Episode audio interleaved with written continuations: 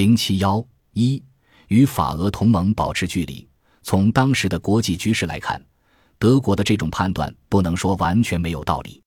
一八九七年以后，德国这样一个崛起大国，并没有处于国际矛盾的中心。相反，本应对德国世界政策最敏感的英国和本应针对德国的法俄同盟之间，却在非洲、东亚进行着激烈的争夺，矛盾急剧上升。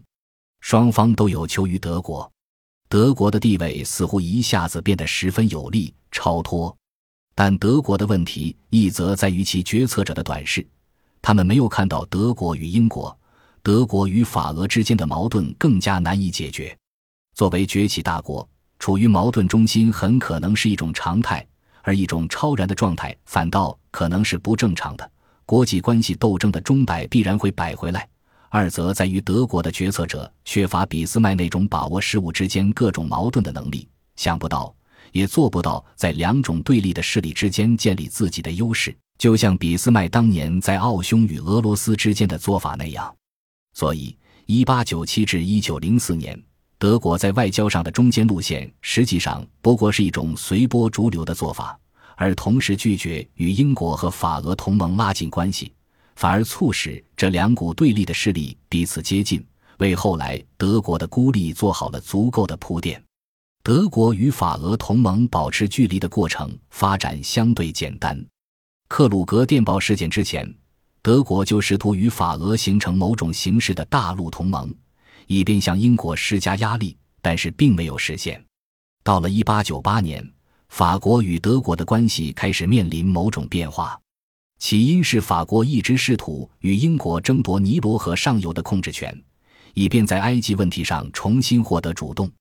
但是，英国对于苏丹的远征使法国的幻想彻底破灭。一八九八年九月，由马尔尚率领的一支法国探险队费了九牛二虎之力，从西部非洲到达尼罗河上游河谷，并占领了那里的重镇法绍达。这是法国政府全力支持并寄予厚望的一次行动。然而，此时英军大部队已经重新占领了苏丹。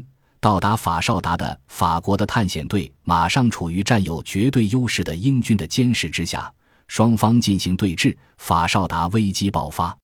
由于实力对比过于悬殊，加之俄国不愿在埃及问题上得罪英国，孤立无援的法国很快只能选择后退。一八九八年十一月。马尔商探险队从法绍达撤退。一八九九年三月，英法签订协定，法国正式被排斥在尼罗河谷之外。对于法国来说，法绍达危机不仅意味着彻底失去迫使英国撤出埃及的可能，而且是一次巨大的政治危机，对法国民众的心理产生了严重影响。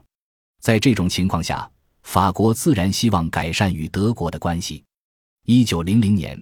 德国驻巴黎大使馆向国内报告称，法国存在强烈的反英情绪，而针对德国的复仇主义情绪却有所减退，因而认为法德关系可能会有所发展。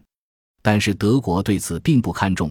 一九零一年六月十三日，赫尔斯坦因和比洛向新的驻法大使拉多林亲王指示，如果新的法国政府决定与德国的和解不会开罪法国公众的情绪。那么可以很容易地找到一些肯定会对双方都有好处的合作领域。然而，任何不成熟的此类尝试结果都会变成相互怀疑和回避。他们建议的合作是在文化和社会领域。法国政府对此十分积极，很快提出了具体的合作建议，但德国却马上缩了回去，称德国很难与法国进行真正的合作。除非双方都宣布决心保证对方的领土，这就相当于要求法国公开放弃对阿尔萨斯和洛林的要求。法国显然不可能接受。对俄国，德国也做出类似的拒绝。